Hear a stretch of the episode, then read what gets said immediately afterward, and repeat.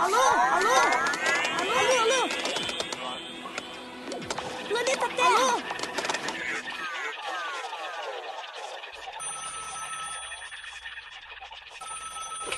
Alô? Alô, alô, seja muito bem-vindo. Começa agora mais um episódio do podcast Aluciência. Eu sou o Arnone Eu sou o Caramelo.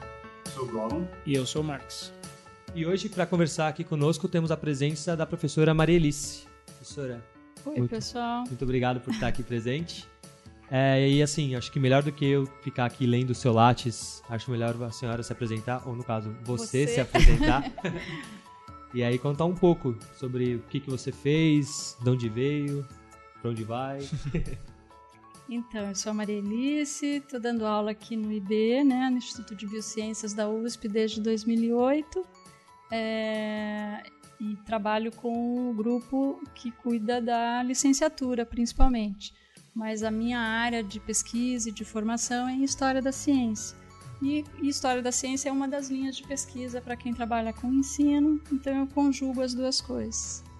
Sou apaixonada pela história da biologia, adoro dar o curso de história da biologia e muito também das disciplinas da licenciatura. Gosto de mostrar essa, essa opção né, de estratégia de ensino aí para que os alunos usem na sala de aula com os seus ah, lá na escola básica, né, com os seus futuros alunos. É, que mais que eu faço? Faço, sou ligada à Associação Brasileira de Filosofia e História da Biologia. É, a associação é bastante ativa, assim, no sentido de, de ter sempre. Todo ano a gente faz um congresso, é, a gente publica uma revista, publica um boletim. Agora vamos fazer um congresso grandão aí no, em julho, trazendo a Sociedade Internacional de História, Filosofia e Estudos Sociais da Biologia. Então vem gente aí de 30 países. É, também aqui no IB vai ser um evento bem legal. Então eu trabalho boa parte da minha dedicação profissional é para difundir a história da ciência no Brasil, particularmente a história da biologia. Maravilha, então, né? Temos aqui. Então, isso só deixou a gente um pouco mais nervoso para falar desse assunto agora. né? Temos uma, Ninguém pode falar besteira. temos uma autoridade no assunto aqui. Não, eu tô mais nervoso ainda porque a professora falou da matéria dela de História da Ciência e eu cursei a matéria. É, e eu fiz a matéria da pós também, então não posso falar besteira. Então, não, eu, eu trouxe até.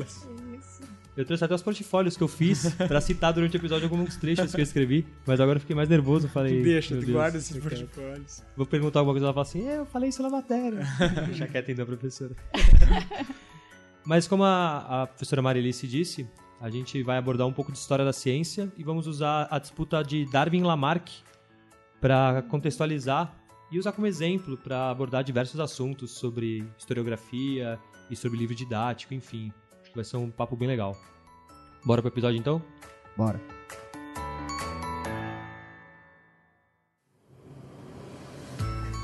Antes de continuar o episódio de hoje, uns recados gerais. Você pode seguir a gente nas redes sociais através do facebook.com.br ou arroba Alociência no Twitter e Instagram. Para falar com a gente, você pode enviar um e-mail para contato@alociência.com.br ou enviar um áudio pelo número 5511 94887 0901. Também é possível deixar uma mensagem no nosso site www.alociência.com.br. E não podemos deixar de agradecer os nossos colaboradores, afinal esse projeto só é possível graças a vocês. Para nos ajudar financeiramente e tornar-se um colaborador, basta entrar no nosso Patreon no patreon.com.br ou pelo Apoia-se, caso você não tenha um cartão internacional, no apoia.se barra Alociência e ajudar a gente a continuar com o projeto. Tudo isso e mais informações você encontra no nosso site. Obrigado e continuamos com a nossa programação.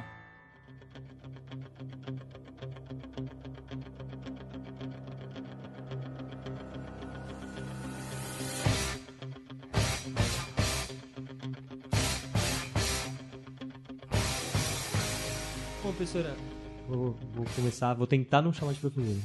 Bom, Vai, Marielice, Isso. é, acho que a gente podia começar então conversando um pouco, definindo é, o que é história da ciência e o que faz uma historiadora da ciência, né? Para o pessoal que está ouvindo a gente situar um pouco. Uhum. Eu acho que é legal começar por aí mesmo, porque em geral as pessoas não conhecem a história da ciência, né? É, não é uma área é, é, com uma institu- institucionalização nem grande nem antiga no Brasil. Bem, então história da ciência, em primeiro lugar, é história.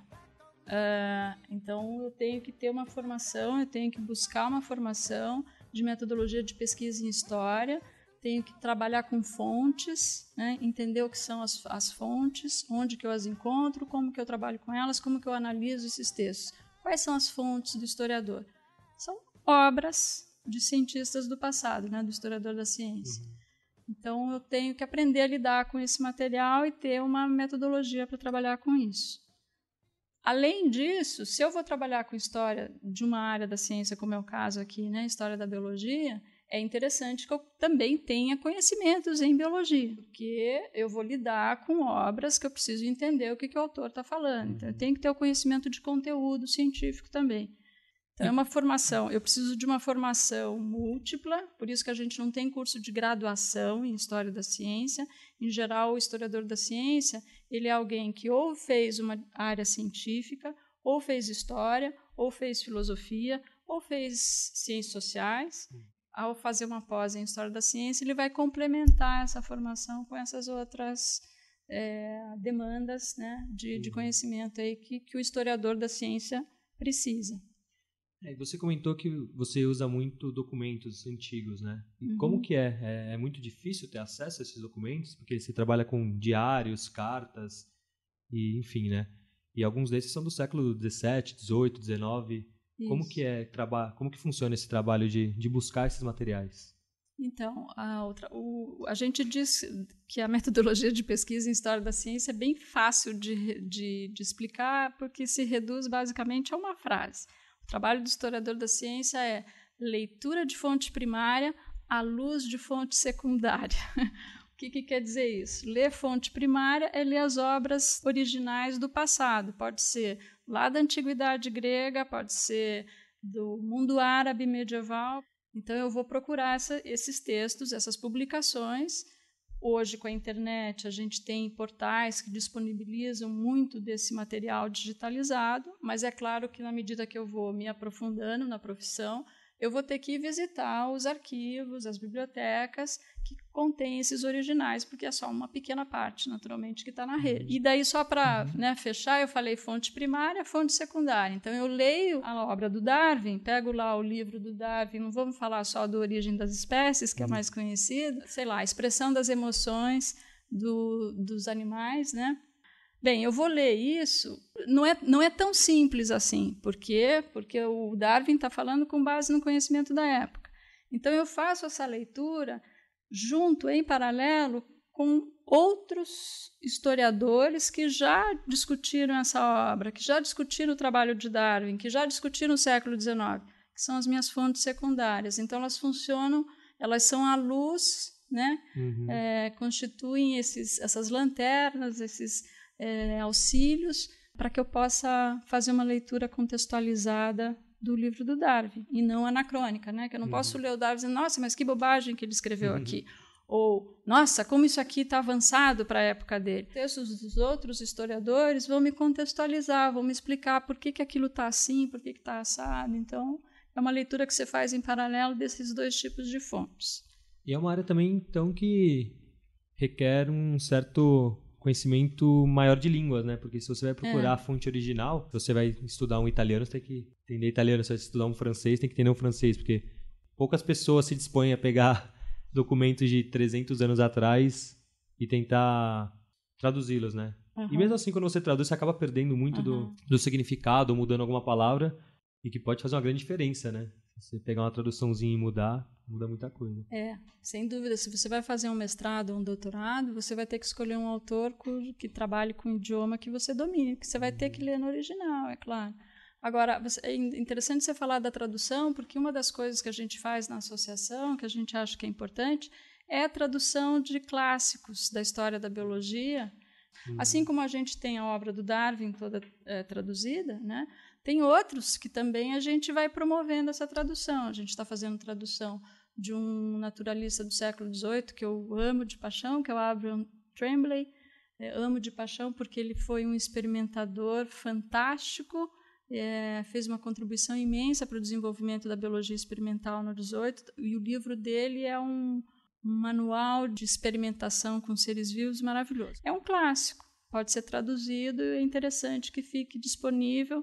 Às vezes a gente não precisa também traduzir livros inteiros, a gente traduz trechos para ter o material em português para poder trabalhar aqui no nosso contexto. Agora, claro, o historiador lá ele vai ter que escolher, inclusive é a condição primeira. Eu vou escolher meu tema de pesquisa em função das línguas que eu tenho acesso para poder definir para onde eu vou. Eu, por exemplo, quando eu comecei, a primeira intenção era estudar a biologia de Aristóteles, porque Aristóteles, né, os estudos de, dos seres vivos dele são imensos, são é, enormes, né, em, em, quantidade, intensidade, em sistema. Mesmo porque tudo foi descoberto por Aristóteles ou Leonardo da Vinci. Então, se não foi Leonardo da Vinci, foi Aristóteles, se não foi nenhum dos dois, Acho ninguém descobriu ainda. Que bom! Então nós temos um ponto em comum, concordo completamente. Está tudo lá no Aristóteles da biologia demais, né? Tem muita coisa e a gente não, não, não consegue falar de história da biologia sem passar pela obra dele. E só que aí eu teria que estudar grego. Eu lembro que na época, né, eu era mais era jovem, disse, ah, não, gente, não, estudar grego não, acho que não.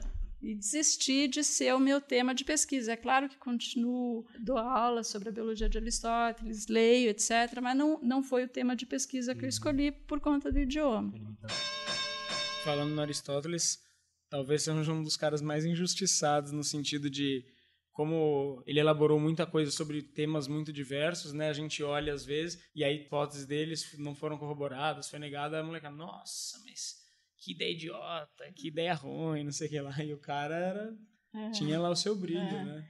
Então, esse é o maior desafio da história da ciência, eu acho, na, no ambiente de ensino. Né? Uhum. Porque, e quando eu disse há pouco, é importante falar o que é a história da ciência, porque, em geral, quando você ouve o nome, tá, contar a história, o que aconteceu com a ciência do passado. E a tendência é as pessoas acharem que todo mundo que viveu antes da gente era meio ignorante, né? Uhum que nós conhecemos tudo e eles falavam um monte de bobagem, como que eles não enxergavam, Chegamos como é que defendia a geração espontânea? Como assim? A, a introdução da história da ciência no ensino, principalmente, tem uhum. muito esse objetivo de desmitificar essa ideia de que a ciência atual é que tem um grau de conhecimento elevado e que, os, e que no passado havia uma certa ignorância, vai. Uhum.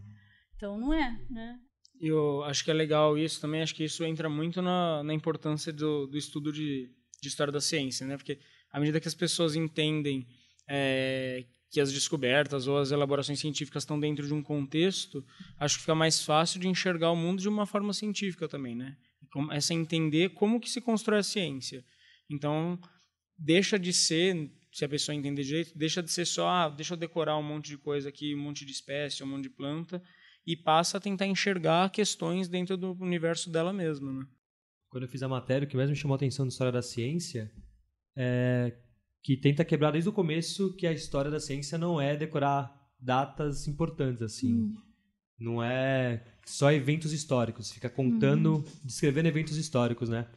Uma coisa que, que a Maria Alice gosta de falar bastante, ela falou na, na matéria, sobre linha de pesquisa, né? Uma continuidade, não necessariamente linear, né? Mas que pessoas que trabalham hoje estão em cima de estudos de pessoas que trabalharam antes, que estão em cima de estudos que trabalharam de pessoas que trabalharam antes e uhum. de contemporâneos, de pessoas que estão trabalhando ao mesmo tempo. Então, para quebrar um pouco essa história de que a ciência é feita individualmente, assim, em grandes eventos isolados. É, que é outra divulgação de senso comum, né? Então, muita uhum. gente pensa que história da ciência são esses, essas cronologias, né? No livro didático ela está assim, né? O que, que aparece de história ali? Então, às vezes, um pedacinho na introdução dos capítulos, fulano de tal, a data tal, descoberta tal. Uhum. Parece que é isso. Tem um outro lado também, é, que é só isso, né? Quer dizer, claro, isso é uma informação que o Google dá, né? Mas não, isso não é a história da ciência. Os, os cientistas mesmos, vocês, biólogos, quando estão fazendo os trabalhos de vocês, também tendem a dar o históricozinho das descobertas anteriores daquele tema que vocês estão trabalhando. Não fazem uhum. isso? Vocês fazem Sim. uma cronologia. Fazendo meia-culpa aqui. Né? É, não, não é meia-culpa, eu não estou criticando. Uhum. O que eu só estou. Não, não critico de forma. Aliás, eu acho muito bom que vocês façam isso. Né? Faz parte da ciência. Claro, o cientista tem que entender da onde ele está. A partir do que, que ele está construindo o conhecimento presente. E ele faz esse resgate. Uhum. Então faz uma cronologia. Bem, esse tema aqui, esse besouro, já foi estudado por fulano, fulano, fulano e descobriu tal e tal coisa. acho que isso é importante para você, cientista que está trabalhando com isso. Eu só tenho que lembrar que isso não é a história da ciência. Tá? Isso é a cronologia que localiza, que dá né, os antecedentes aí do até autorais né, do trabalho que você está fazendo. Mas a história da ciência tem outros. O, o, objeto da história da ciência é entender como que esse conhecimento foi construído. Então ele não é enciclopédico, não é uma coleção de eventos. Né? A gente diz que o trabalho do historiador ele é teórico no sentido de que eu olho, pro, eu, eu preciso selecionar esses eventos do passado em função vai de uma pergunta de pesquisa que eu formulo e ao fazer isso, eu, eu já estou selecionando o que, que eu vou contar. E, e aí eu vou fazer essas relações que você estava mencionando, é, Rafael, que é de é, associar os fatos, os eventos, de acordo com continuidades ou rupturas que, que, que, que, que existe, que eu posso detectar e que eu posso evidenciar entre eles. Então, o trabalho do historiador, usando as fontes, é dizendo: olha, eu não estou criando aqui uma história, eu estou me baseando, eu mostro nesse texto tal coisa, naquele tal coisa, e eu faço vínculo. Né? Então, o trabalho do historiador é, é passar linhas mesmo de continuidade ou de ruptura entre diversas obras do passado. Né?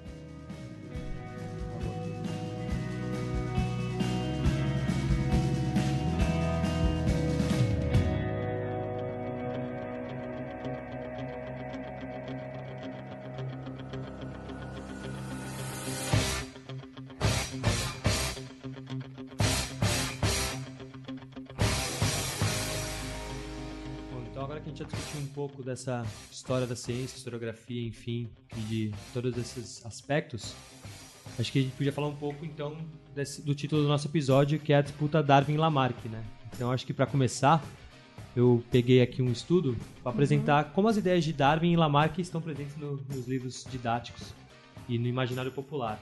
Uhum. Aí eu achei um trabalho aqui do Argos de Almeida e do Jorge Falcão. Eles fizeram exatamente isso. Eles estudaram nos últimos 60 anos como que Darwin e Lamarck eram é, retratados nos principais livros didáticos. E eles dão, na, no trabalho deles, é um trabalho bem legal, eu vou pegar aqui só as tabelas, e elas me chamaram muita atenção. Então vou mostrar aqui a primeira tabela, que é como Darwin é retratado nos livros didáticos. Então ele analisou tanto a parte dos textos quanto as imagens. Então, quando vamos falar de Darwin, os textos que falam de Darwin, eles abordam 100% deles falam sobre seleção natural. 75% dele abordam sobre variações e 60% sobre viagem no Beagle. E aí vai descendo, né? E quando você vai ver as imagens que tem de Darwin nos livros didáticos, 40% das imagens são do próprio Darwin, os outros 40% são de viagens do Beagle e aí 25% são curvas de crescimento mostrando, né? Então a gente já viu que Darwin, quando fala de Darwin, você vê a imagem do Darwin e falando de seleção natural, variações e viagem no Beagle. Ok. Tava com medo que fosse o macaco virando Darwin. Confesso. Aquela imagem do macaquinho. Confesso que eu tava com medo que isso aparecesse. Mas já que você ficou com medo, vou te contar agora o que, que falam quando vem Lamarck. Quando você coloca Lamarck nos livros didáticos, 100% dos livros didáticos tem seu texto sobre herança dos caracteres adquiridos. 70% sobre filosofia zoológica e 55% o uso e desuso, que acho que é o, um dos mais famosos junto com a herança, né? E quando você vai ver imagens de Lamarck, as figuras que estão presentes no livro didático, 65%, por de... 65 delas são do alongamento do pescoço da girafa, né? E apenas 10% tem uma imagem de Lamarck. Então, se a gente colocar um contra o outro, já dá para perceber bastante assim, né? Você coloca Darwin, o cara que é o viajado, o cara que descobriu a seleção natural, variações, etc. O Lamarck ninguém sabe quem é, porque tem a girafa no lugar dele. Então a galera pode achar que o Darwin, o Lamarck, desculpa, é a própria girafa que adquiriu caracteres assim, usou tanto o pescoço que ficou grandão. e fazendo um parênteses rápido, aí acho que essa pesquisa não aborda, né? Mas infelizmente acaba falando um pouco, inclusive, do Wallace, né? Uhum. Acho que acaba sendo uhum. escondido às vezes, né? É, acho que entra um pouco até no que a Maria Alice citou, é, um pouco de quando começaram as vezes navegações só ia viajar ao mundo quem tinha muito dinheiro, né? E o Darwin que não era o caso do Wallace. É, mas era, era, o caso do, do Darwin. O Darwin tinha era uma família abastada. É. Assim como vários outros pesquisadores da época, né? Infelizmente o Wallace apesar de ter também conseguido chegar em bastante coisas da, da parte da teoria da evolução, por talvez não ter tanto dinheiro. Quem sabe se ele fosse mais rico que Darwin, a gente estaria falando hoje da teoria de Wallace e não de Darwin. Bom, mas afinal, voltando um pouco no assunto, será que o Darwin é realmente esse herói que a gente acha e o Lamarck é esse vilão? De jeito nenhum. Lamarck não é vilão nenhum. Lamarck foi uma pessoa extremamente importante, fez um estudo muito sério, né? Era um, um, um...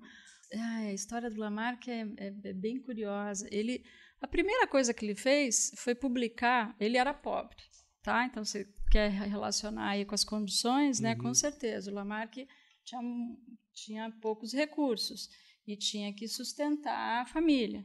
Então ele ele trabalhou no exército francês e por conta dele estar no exército, ele viajou pela França. E isso deu para ele condição de fazer o quê?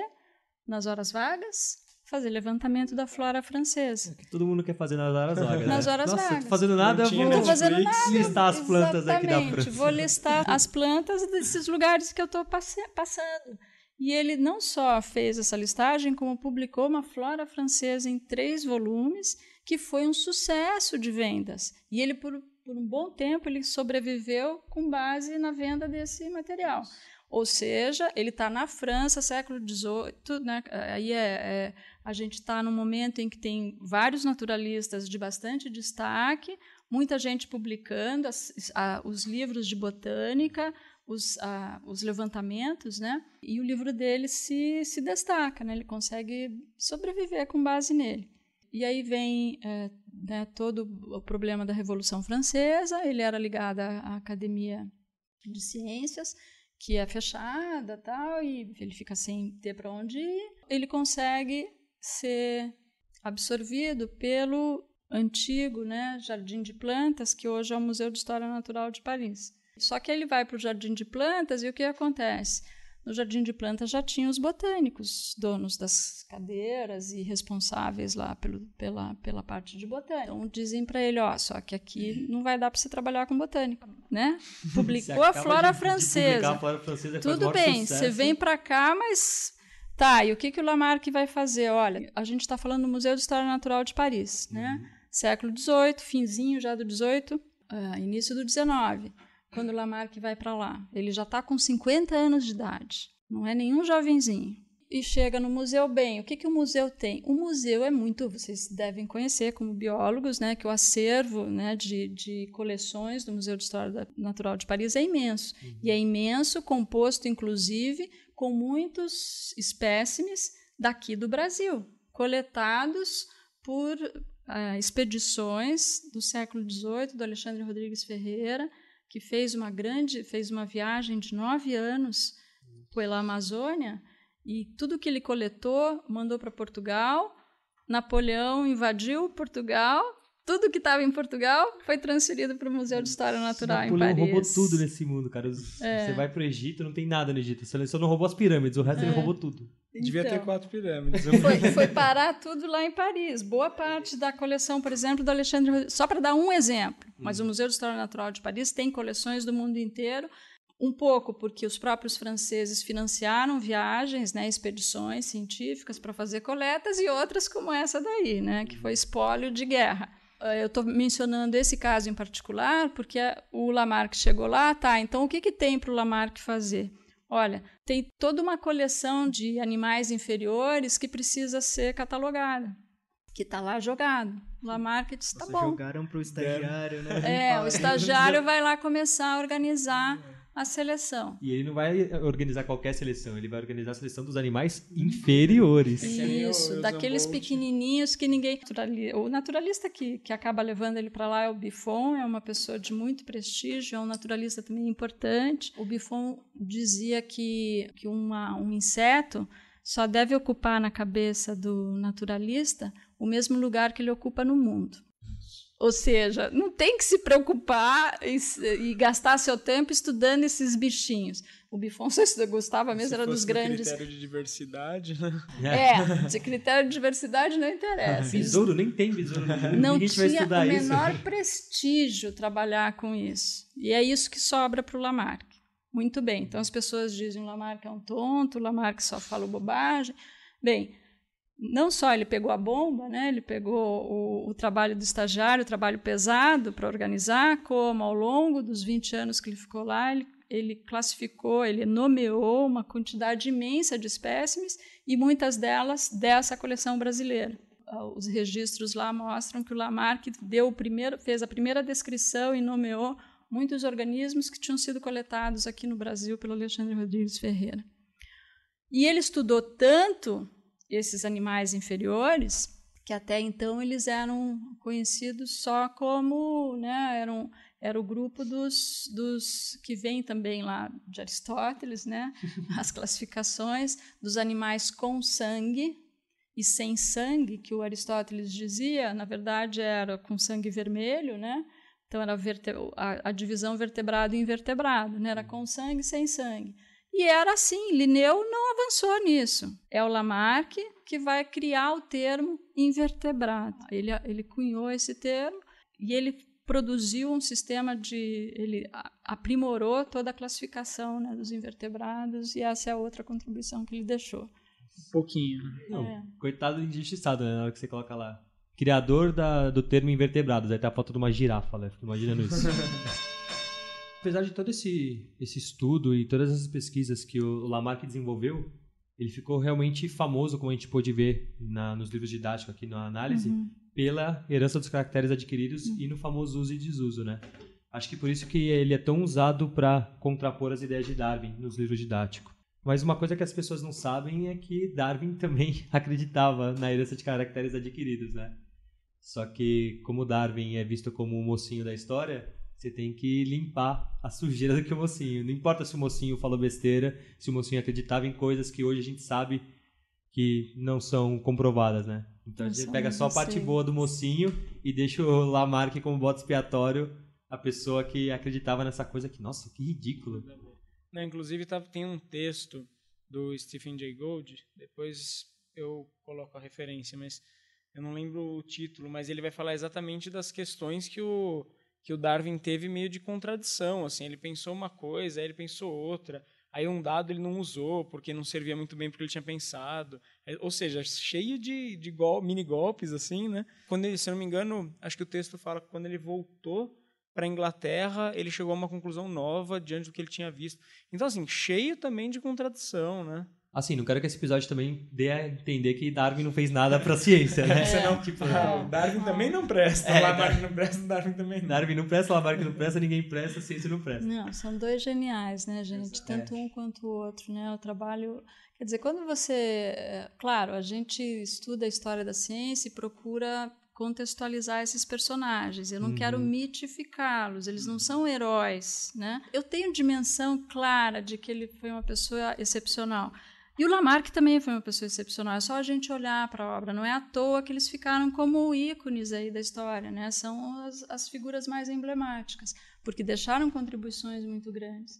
O Darwin, sem dúvida nenhuma, né, é absolutamente genial. Lembrem que tem um período grande, né, de distância entre os dois, aí de meio século, e o, o Lamarck ele tem algumas coisas ainda do século XVIII. E uma coisa que o Lamarck, talvez uma crítica que a gente possa fazer, e essa não seria uma crítica anacrônica, seria uma crítica da época, é que o Lamarck ofereceu menos evidências para a proposta evolutiva que ele estava apresentando. O Darwin não, né? Todo mundo conhece a história que o Darwin depois do Beagle, né? Ele só enquanto ele viajou, ele não pensava ainda em evolução, né? Foi depois que ele chegou no retorno, no estudo dos, dos organismos que ele tinha coletado. Mas aí ele ficou 20 anos coletando evidências porque ele sabia que ele estava soltando uma bomba no mundo, né? E estava vivendo numa época, né, a ciência vitoriana, né, a sociedade vitoriana e uma ciência já bastante calçada na evidenciação de observações e de experimentos. Então ele passou 20 anos para encontrar essas evidências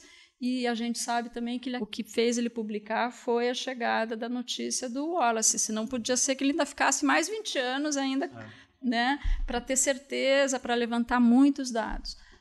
Na época do Lamarck, isso não se colocava dessa forma. E o Lamarck fazia muitas coisas lá no museu. Então, se eu analiso a obra dele, eu posso dizer: olha, os contemporâneos tinham razão em cobrar que, que, ele, que ele não tem evidência suficiente. Tá? Essa é uma crítica legítima. Que mais? Dizer que ele, a questão da herança de caracteres adquiridos é extremamente, é, é, um, é assim, é um, é um ícone dos problemas da história da ciência, porque é exatamente como você disse, né, Rafael? As pessoas acham que o Lamarck defendia e o Darwin, e daí isso não aparece em Darwin. É exatamente o oposto. Primeiro, herança de caracteres adquiridos era algo que todo mundo acreditava desde Aristóteles. Então, quando Lamarck ele menciona herança de caracteres adquiridos, a primeira, ele nem discute, dá pouquíssimos exemplos, porque era conhecimento de todo mundo. Ele não precisa se, preocupar com isso. Ele já passa para o uso e desuso, já passa para os, para os outros aspectos. Então, o Darwin, na verdade, ele vai escrever um livro inteiramente, quase que inteiramente dedicado à questão da herança dos caracteres adquiridos, que é um livro chamado Variação dos Animais e Plantas sob Domesticação, a tradução. Né? Ele não está publicado em português, mas nesse livro ele expõe, ele relata experimentos, procura dar milhões de evidências para a herança de caracteres adquiridos.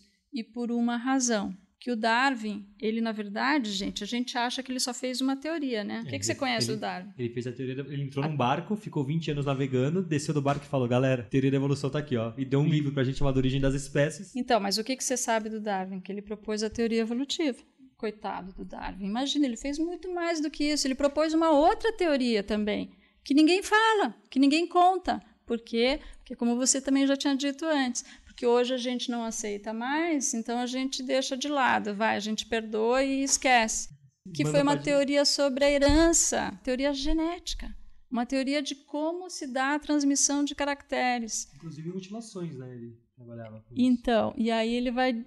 Pra, na teoria é, de herança de Darwin, a herança de caracteres adquiridos é um pressuposto básico. A teoria de herança de Darwin ele não inventou, na verdade ele está trazendo lá da antiguidade, de Hipócrates, que é, uma, é a teoria da pangênese. Nela, a herança de caracteres adquiridos é central, é um dos elementos centrais.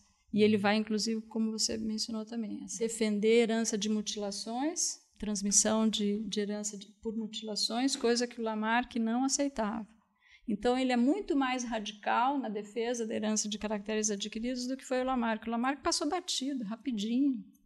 Nem se preocupou com isso. Basicamente porque já era aceito, né? É, as pessoas aceitavam, porque havia essa ideia, essa teoria que vinha lá da antiguidade, da pangênese, né? Porque aí a gente não está mais falando de evolução, a gente está falando de transmissão mesmo, de herança. E o Darwin, ele desenvolve essa teoria da herança dele. Por que, que a gente não conhece? Né? Os, os historiadores, né, tem historiadores que dizem que isso foi um movimento bastante consciente do Darwin, de apresentar as duas teorias em separado. Porque para a teoria evolutiva, ele passou 20 anos e ele tinha muitas evidências, ele tinha certeza.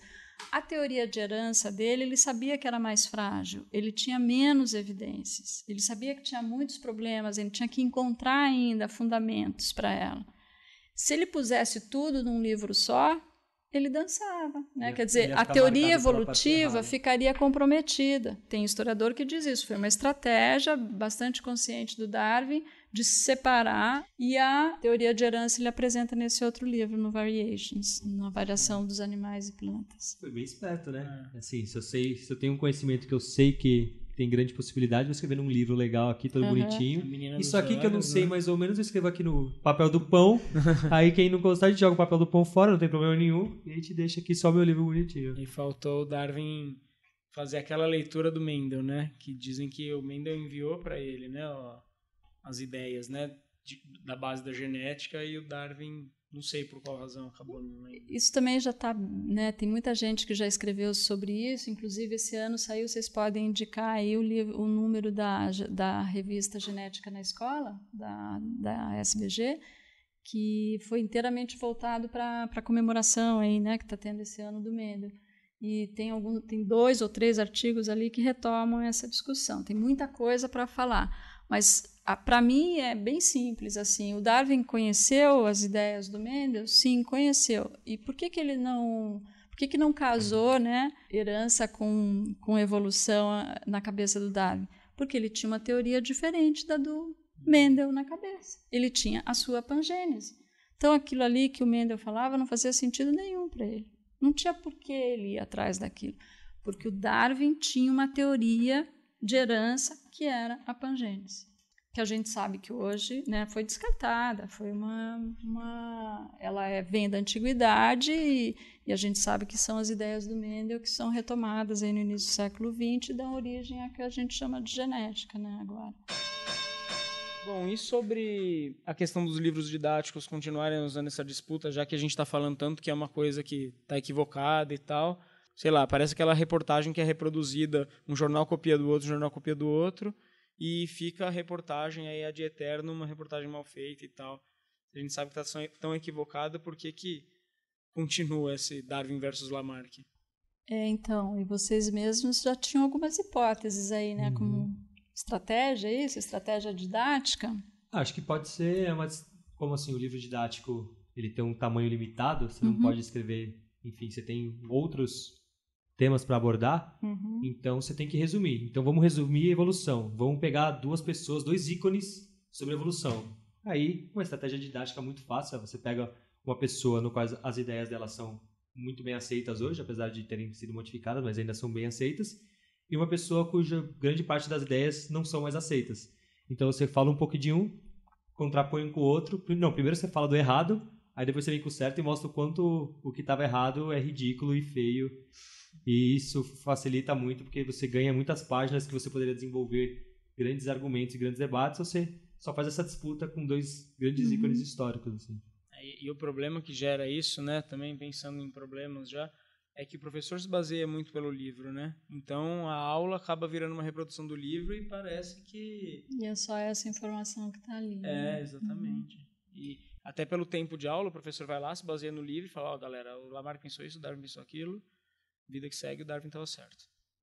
E depois não se fala mais em evolução também. Então, mas aí é o lado da estratégia, né? Quer dizer, quando você está dando aula, né? Vocês dão aula, né? Você está uhum. dando aula, não sei se todos os quatro. De certa forma, um a gente dá algumas aulinhas.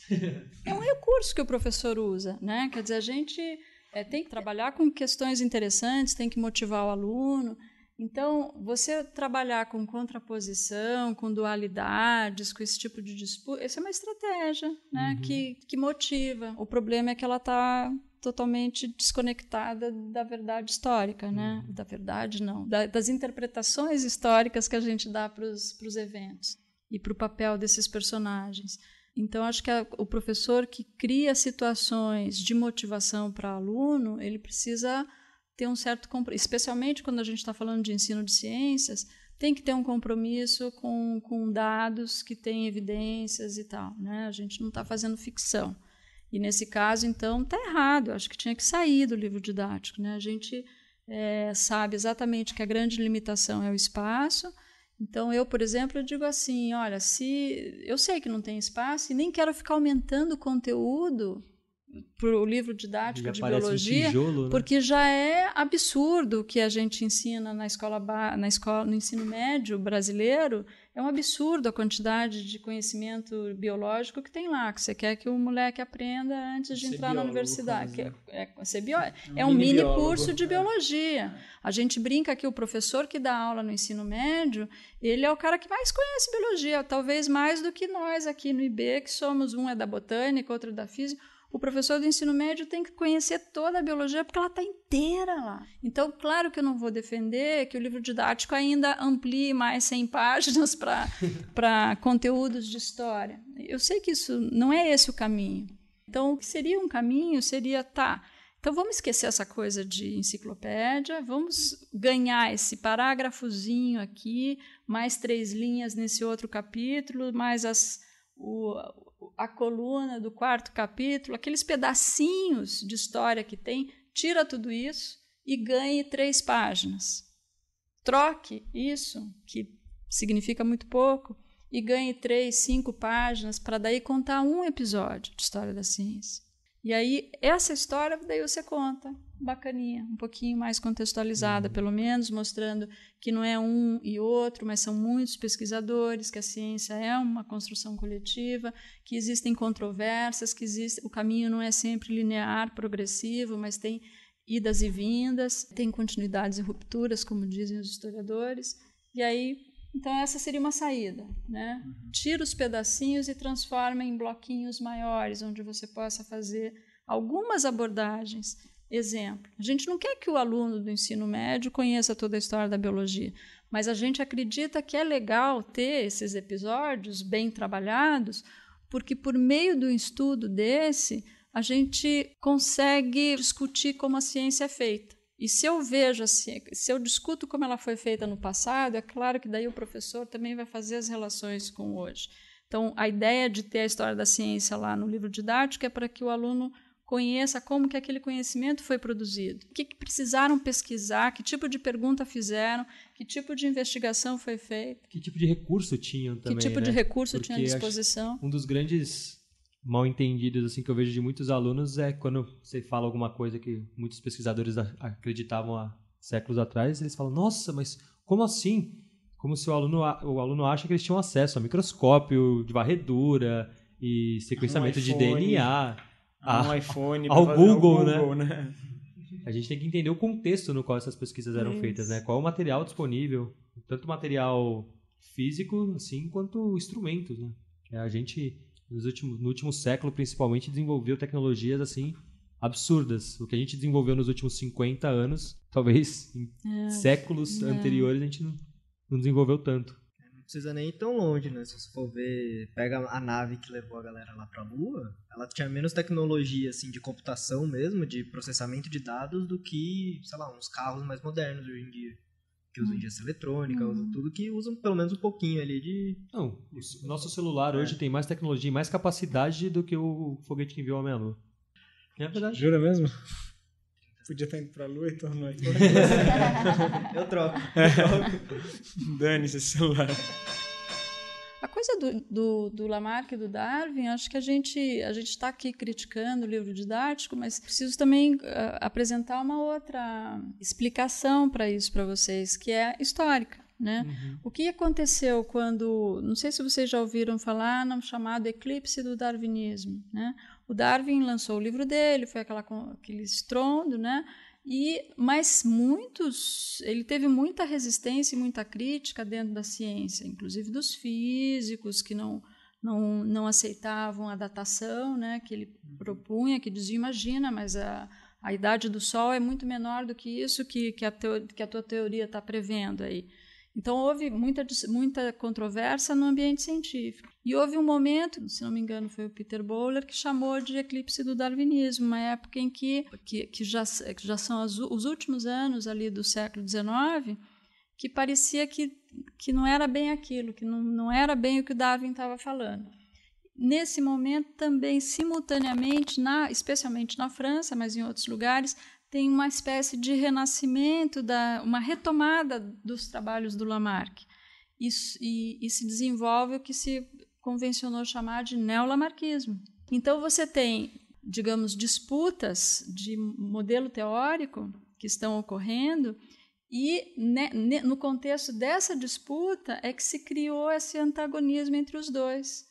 Então eu não estou mais falando do Lamarck nem do Darwin, eu estou falando dos neolamarquistas, dos neodarwinistas.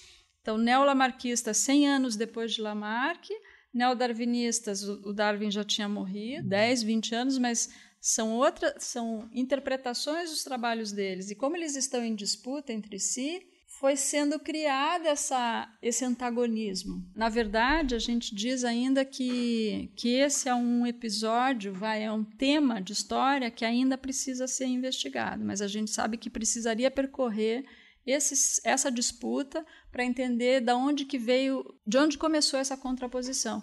Porque o autor do livro didático não inventou, ele tirou isso da historiografia. Quem criou essa versão foram os historiadores.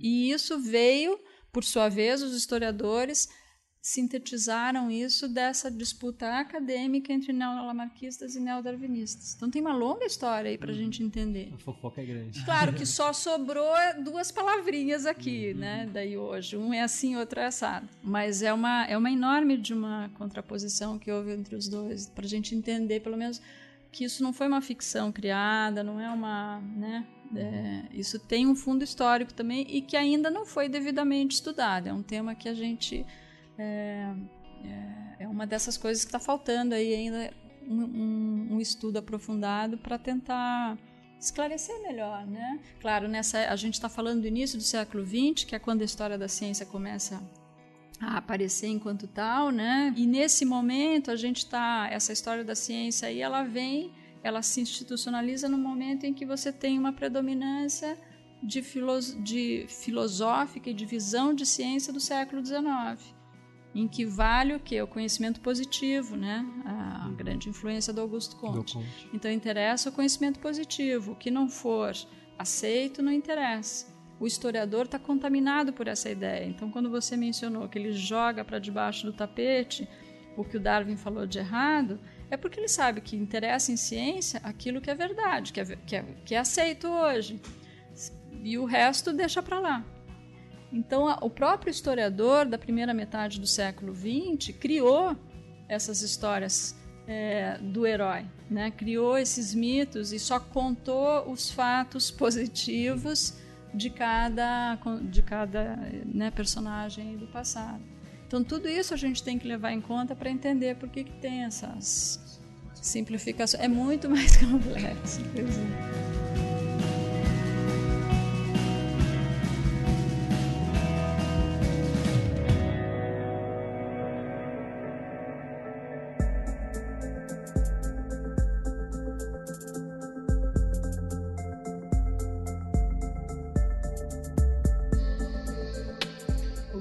você aborda a questão de evolução? Cara, o ano passado foi a primeira vez que eu falei de evolução, porque até então não tinha no currículo da escola.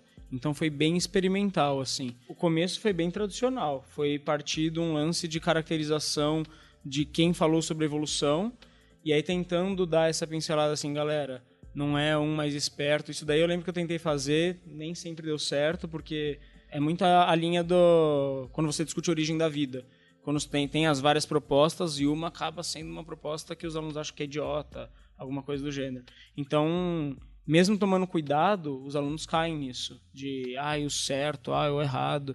E mesmo você falando que eu lembro, eu tinha acabado de ler de novo aquele livro paradidático do Diogo Meyer, Evolução Sentido da Biologia, se não me engano. E eu tinha acabado de pegar essas ressalvas. O, o Darwin defendia a é, herança dos caracteres adquiridos. Então eu soltei tudo isso para eles e falei: ó, oh, galera, tem uma parte do livro didático que a gente vai usar.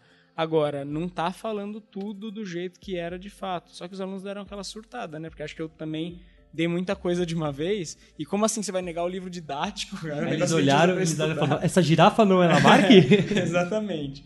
E aí eu tentei pegar um pouco Aí depois dessa apresentação geral, que também não pode durar muito tempo, você vai para conteúdo, porque eles têm tendências a, a negar o que a gente conhece por evolução. Eles não, não sacam o que é desde seleção natural. Não falamos de outros processos evolutivos, tipo deriva, tal, fica só em seleção natural. E a ideia é que eles tentem sacar o básico, assim, partir de uma biodiversidade. Nessa biodiversidade a gente tem várias possibilidades e algumas, em determinado contexto, podem ser selecionadas é, enquanto outras não são. E essa era a ideia principal. Assim, se eles saíssem com essa ideia, basicamente eu ficava feliz. E aí eu tentei dando aquela, aquelas pinceladas na matéria o resto do ano todo, para tentar dar uma espinha dorsal da evolução assim no, no resto do curso, porque aí o resto do curso funciona daquele jeito tradicional, né? Você começa ali nos poríferos, aí você vai até o ápice da evolução, que são os Homo sapiens, mas aí você chega, você vai tentando, eu fui tentando fazer eles partirem sempre do raciocínio da biodiversidade e que em determinado ambiente surgiu aquela forma de vida por alguma razão. Assim. É muito engraçado isso, né? Porque a evolução é, é muito apenas uma vírgula, parece que no ensino de é, biologia. Isso... E já diria Dobzhansky que nada faz sentido é. a biologia não ser a luz da evolução. Isso assim, sem correndo o risco de fazer um parênteses muito grande, porque é um tema que me é muito caro. Uhum. Mas, tipo, era o, os alunos até falavam assim, nossa, mas chegou no fim do no ano, eles falaram assim, nossa, mas para você tudo é evolução? Aí eu falei, é. Então, foi bom que eles chegaram à conclusão, é, de fato, tudo é evolução. Aí chegou no oitavo ano, eles até falaram de novo, ah, mas você vai ficar falando que tudo é evolução de novo? Eu falei, vou, gente, porque de fato se não entender isso aqui, não tem porquê. Não a tem tá biologia. Tá é, tem biologia. Eles acham que a evolução é um é conteúdo à parte. Você é. estuda é. botânica, zoologia, é. fisiologia e evolução. Como se nenhuma dessas outras áreas conversasse, nenhuma outra dessas áreas tivesse a evolução dentro dela, né?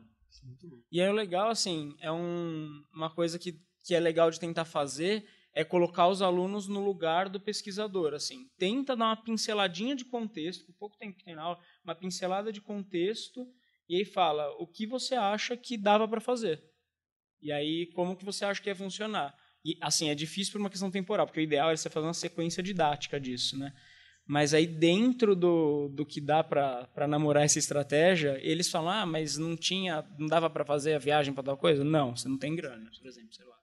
É, eu acho que o desafio para trabalhar com história da ciência no ensino é saber colocar as perguntas, né? Uhum. E a partir da pergunta, daí, como você estava falando, que condições que tinha, o que, que, ele, que, que instrumentos, que recursos e que conhecimentos ele tinha para responder essa pergunta.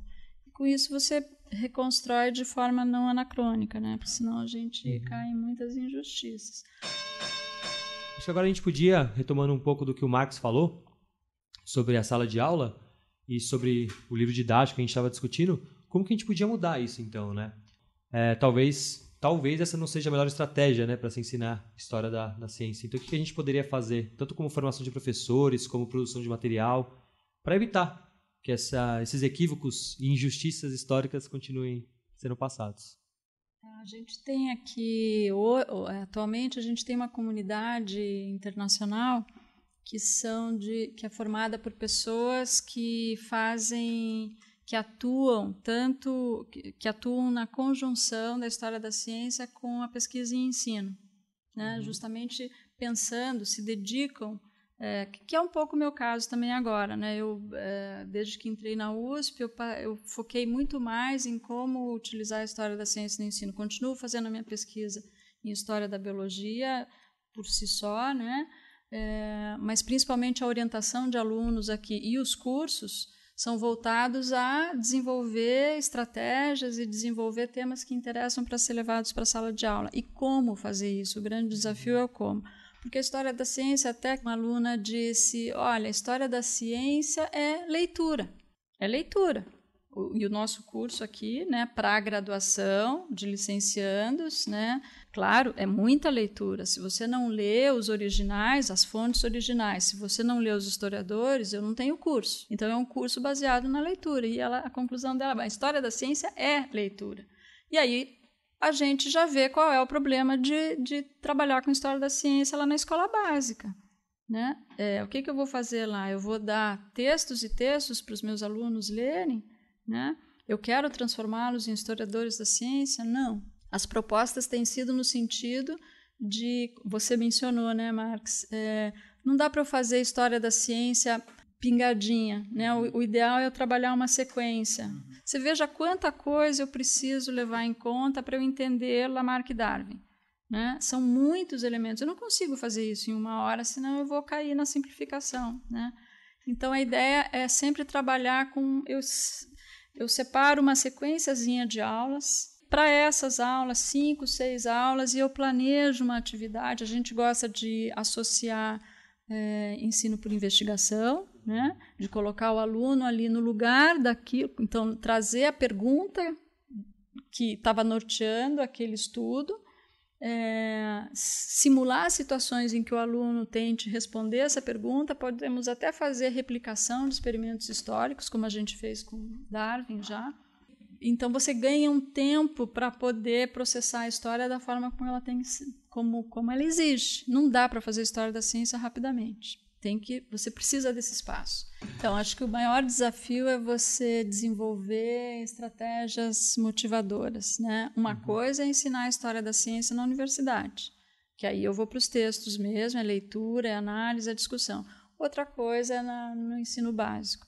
Então, o que a gente tem feito aqui, nos, essa comunidade toda, e o que eu faço também com os meus alunos aqui de, de mestrado e doutorado, é desenvolver sequências didáticas que produzem materiais, que fazem propostas de ensino, porque a gente sabe que o professor não tem tempo para fazer isso, né? não tem tempo de estudar é, tudo isso e produzir todo esse material. Então, a gente procura prover e, e não prover propostas que não sejam roteiros, né, que não sejam receita de bolo, uhum. mas já com o espírito de que são pontos de partida é, a partir dos quais o professor aí pode ir mexendo, que ele tenha liberdade de, de incrementar, de adaptar para o seu público específico, de trazer outros dados, né? Ninguém está fazendo receitinha de bolo.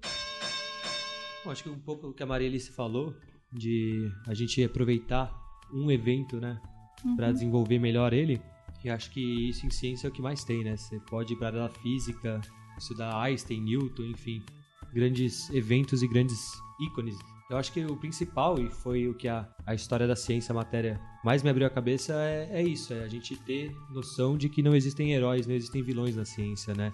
A gente tem que parar de. Aqui na biologia mesmo acontece isso, né? Quando alguém fala alguma coisa assim, a gente, ah, seu lamarquista, como se chamar alguém de lamarquista fosse um xingamento, né? Então, de fato, é parar de ver esses Darwin como um grande herói Lamarck como um grande vilão. Acho que cada um teve sua contribuição no seu tempo. Algumas coisas foram estão sendo confirmadas hoje, algumas coisas já a gente não, não acredita ou foram refutadas ao longo do tempo, mas isso não impede de que eles tenham sua importância, né? Porque a gente só chega onde chegou através do que eles sabiam antes, né? A gente só, só consegue ver longe porque estamos sobre ombros de gigantes. Então, ciência não é uma coisa feita individual, é uma construção coletiva e dentro dessa coletividade vão ter pessoas falando diversas coisas. Algumas pessoas depois a gente vai descobrir que estavam certas, outras estavam erradas, mas não totalmente certas e nem totalmente erradas. Acho que todo mundo tem teve a sua contribuição dentro da ciência. Bora para nossas dicas culturais então? Bora.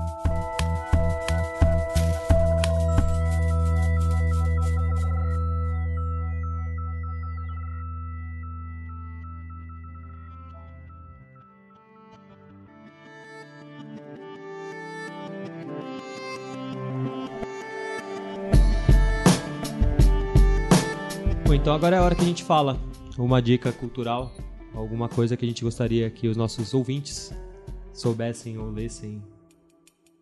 Você quer começar ou quer ficar pro final? Ah, eu quero. Eu posso fazer propaganda? À vontade, essa é hora do jabá. Eu vou, eu vou fazer propaganda, então. Tá, eu mencionei no início, né? é, a gente está organizando aqui no IB o Congresso de História, Filosofia e Estudos Sociais da Biologia, que vem gente do mundo inteiro, vem alguns expoentes, vem a Eva Jablonka, vem o próprio o Kevin Laland, vem a Naomi Oreskes, que são os dois, esses dois últimos são os que vão dar as Ah, a gente conferências. leu textos dele na. Lemos, isso, dela. Mas ela é muito boa palestrante, tenho certeza que vai ser bem bacana. E o Kevin Laland é, bas- é bastante importante, ele vem da Escócia, né, da St. Andrews, é, e é responsável por essa nova por esses desdobramentos bem recentes né, da teoria evolutiva aí. Quem é, quem trabalha com a área é afiliado a essa sociedade, frequenta esses encontros, é a primeira vez que está vindo para a América Latina. E, então é uma oportunidade para os brasileiros, né, para quem está aqui em São Paulo, para quem puder vir, vai ser no mês de férias, né, em julho, do dia 16 a 21 de julho, aqui no Instituto de Biociências. As inscrições para apresentação de trabalho já se encerraram, mas as inscrições para ouvintes, né, para visitantes, vão abrir, é, vão ficar abertas de março a abril. Então é legal ter pessoas que têm interesse, né? É, uma divulgação para virem assistir. O congresso ele vai estar aberto a inscrição para as pessoas poderem assistir.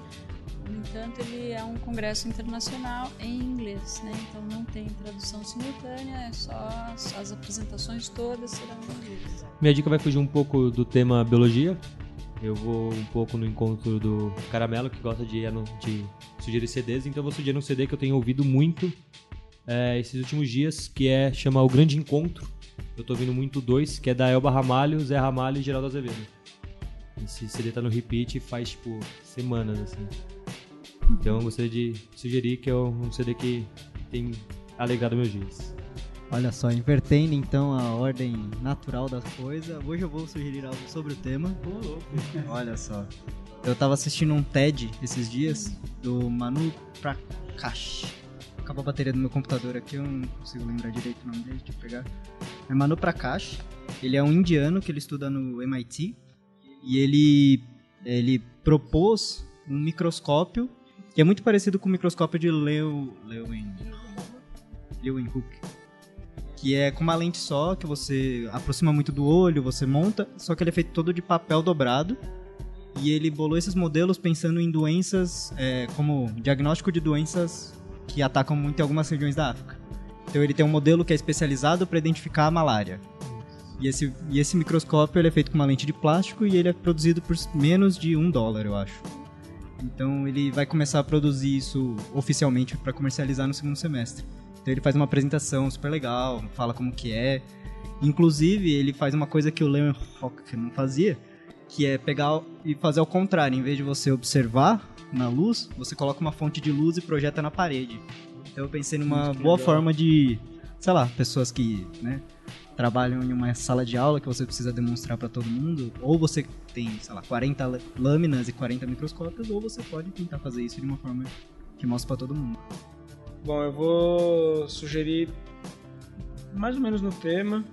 É um livro do Diogo Meyer e do Charbel sobre evolução. O legal é que é um livro paradidático, então qualquer pessoa consegue ler, é muito bem escrito. Então, para quem tiver curiosidade, quiser entender um pouco do que os evolucionistas falam e tal, é bem é bem propício. Chama Evolução o Sentido da Biologia. Foi publicado em 2005. Agora a editora Editora Unesp, isso. E é, eu lembrei do TED da Naomi Oreskes, que é a palestrante que vem aqui. Tem um TED dela sobre história da ciência e sobre essa coisa de você buscar ou não a verdade. O que é fazer história da ciência? E, e, e uma discussão que permeia também os, os 15 minutos dela ali, é a questão de o que, é isso, o método científico existe o método científico, é uma coisa que separa o conhecimento científico das outras formas de conhecimento, e ela trabalha isso com evidências de, da história, e ela vai aprofundar lá casos da história da física. Mas ela é muito boa, é muito bacana, divertido e instrutivo. Nossa, maravilha. O texto dela é realmente muito bem escrito. Finalizando o episódio, gostaria muito de agradecer sua presença. Muito obrigado mesmo por ter vindo. Acho que contribuiu bastante né, na discussão. Nada melhor do que ter uma autoridade em história da ciência aqui para conversar com a gente. Então, muito obrigado pela participação. Eu que agradeço o convite de vocês e parabenizo né, pela iniciativa. Acho que é, é isso, a ciência é isso, divulgar a ciência é importante. E, e hoje vocês estão sabendo aproveitar as possibilidades né, que a tecnologia está oferecendo. Acho muito bacana o que vocês estão fazendo. Então, é isso aí. Muito obrigado e vamos para os nossos e-mails então.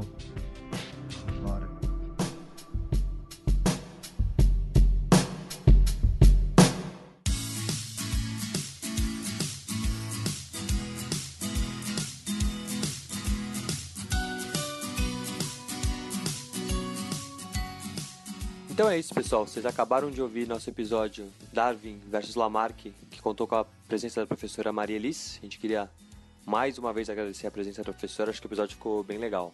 Acho que, acho que sim. Acho que já deu para ter uma boa noção de quem ganha a grande treta entre Darwin e Lamarck, né? Que é ninguém. Exatamente. Bom, então vamos dar uma lida nos nossos e-mails. A gente. Nós leremos agora os e-mails com relação ao último episódio, que foi Sumiço das Abelhas, né? Do Black Mirror, que foi um. Talvez acho que o episódio mais baixado nosso até agora, né? Sim, foi o, de fato foi o que deu mais. É, o que subiu mais o número de downloads em menor tempo. Isso de longe, né? Acho que o pessoal tá meio interessado nessa temática Black Mirror. Acho que é meio assustador, né? Bom, então bora para as mensagens. Acho que a primeira mensagem a gente recebeu no nosso site. A primeira mensagem é do Carlos Trovó. Ele mandou no dia 3 do 2 o seguinte: Boa tarde, pessoal da Holociência. Ótimo episódio 10. Parabéns. Suge sugestão de informação básica.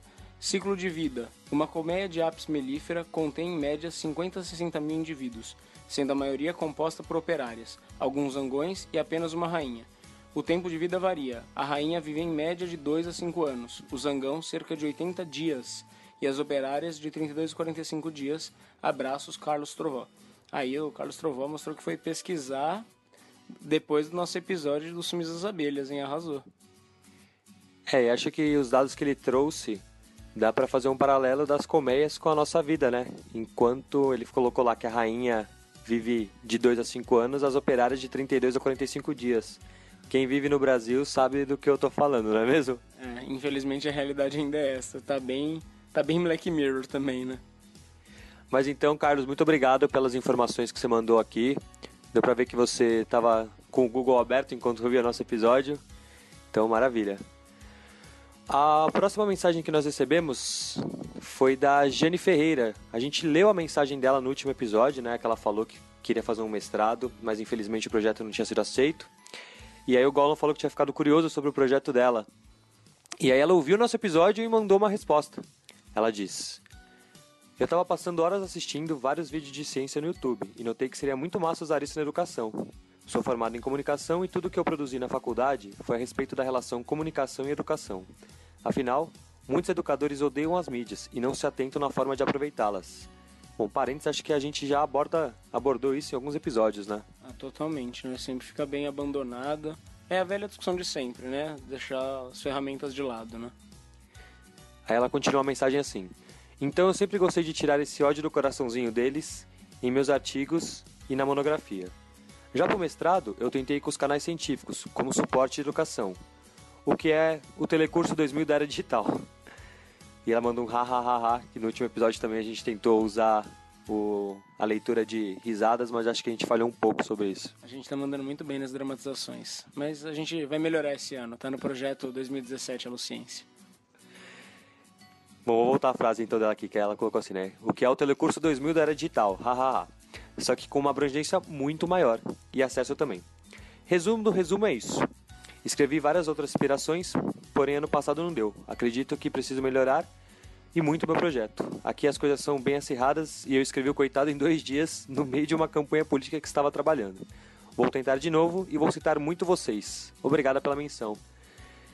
Jenny, nós que agradecemos a sua mensagem, agradecemos que você está curtindo o podcast e agradecemos que você vai mencionar muito a gente. Nossa, com certeza. Acho que o principal pra gente é esse agradecimento e curtir muito a ideia e, pô, bora trabalhar mais com as mídias aí.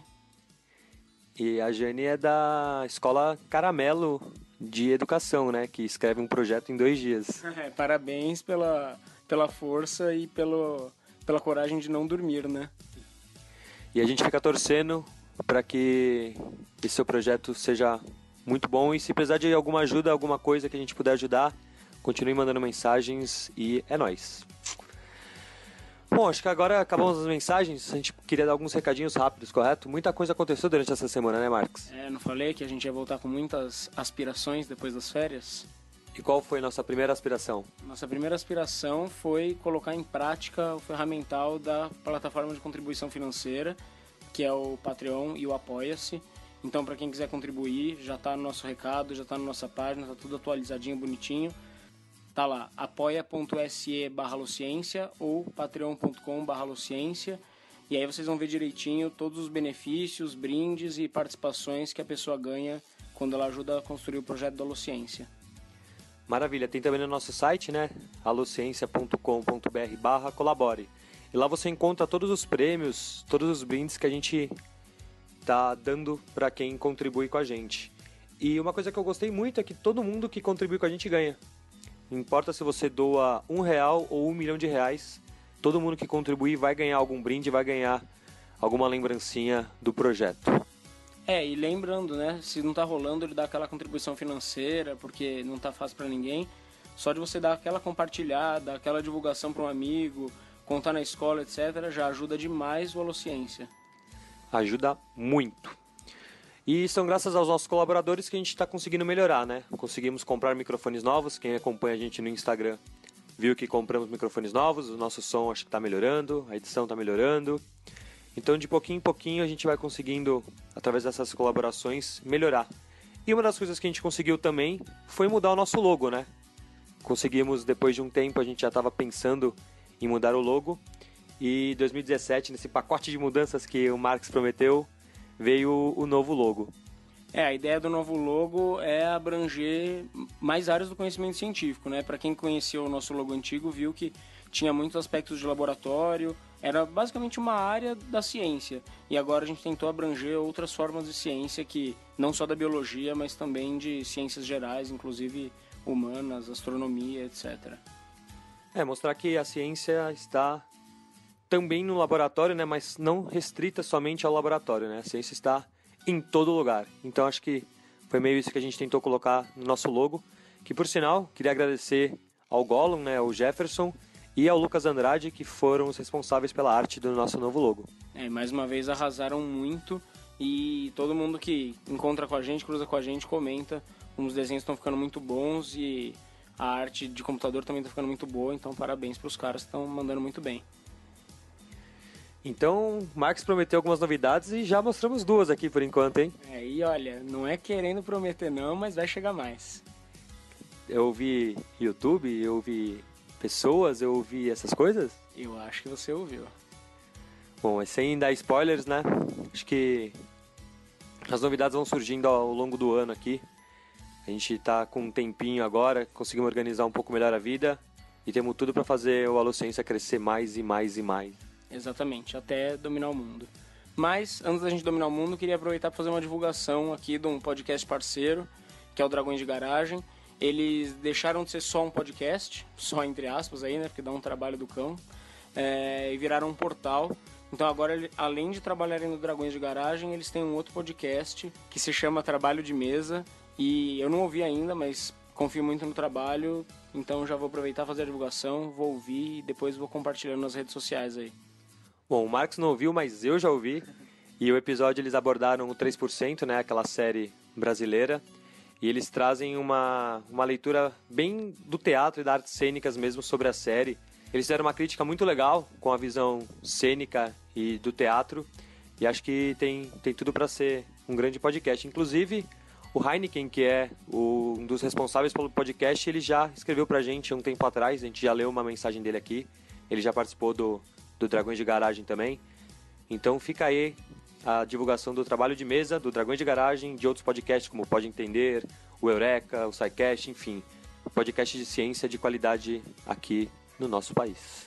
Então acho que é isso, galera. Valeu por tudo e até o próximo episódio.